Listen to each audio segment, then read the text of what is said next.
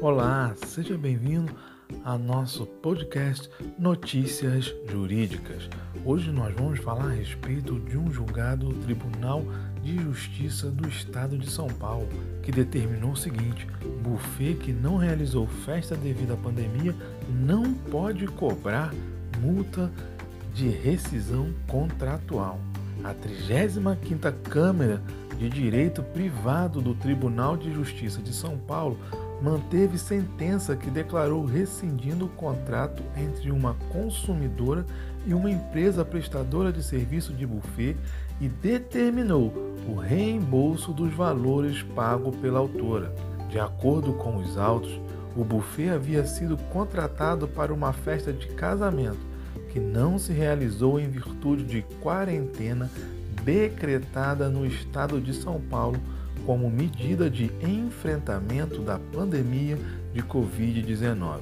A autora já havia desembolsado cerca de 4 mil reais pelos serviços, mas a empresa se recusou a devolver o valor, avocando cláusula contratual que previa a cobrança de multa em caso de rescisão.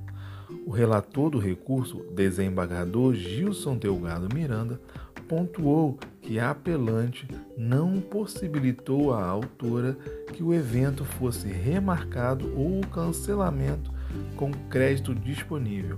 Aliás, a proposta de que o valor já pago pela apelada, quase equivalente ao da multa contratual, ficasse como crédito para a contratação de um novo evento no futuro apenas foi veiculada em contestação, já de forma tardia, sendo incapaz de apagar do mundo jurídico o ilícito que já estaria caracterizado fosse aplicável tal legislação. Gilson Miranda destacou ainda que não há que se falar em rescisão unilateral do contrato, uma vez que a festa contratada não pôde ser realizada em razão de motivos alheios às partes.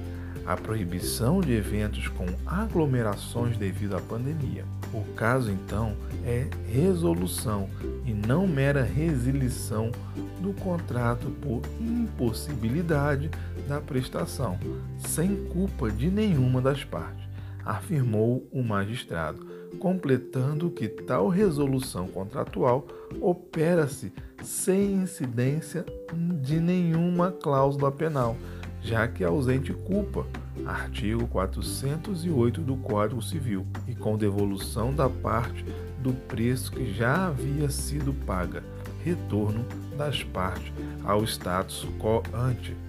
Participaram do julgamento, teve votação unânime os desembargadores Melo Bueno e Arthur Marques. Espero que vocês tenham gostado do nosso podcast e até a próxima. Um forte abraço e valeu!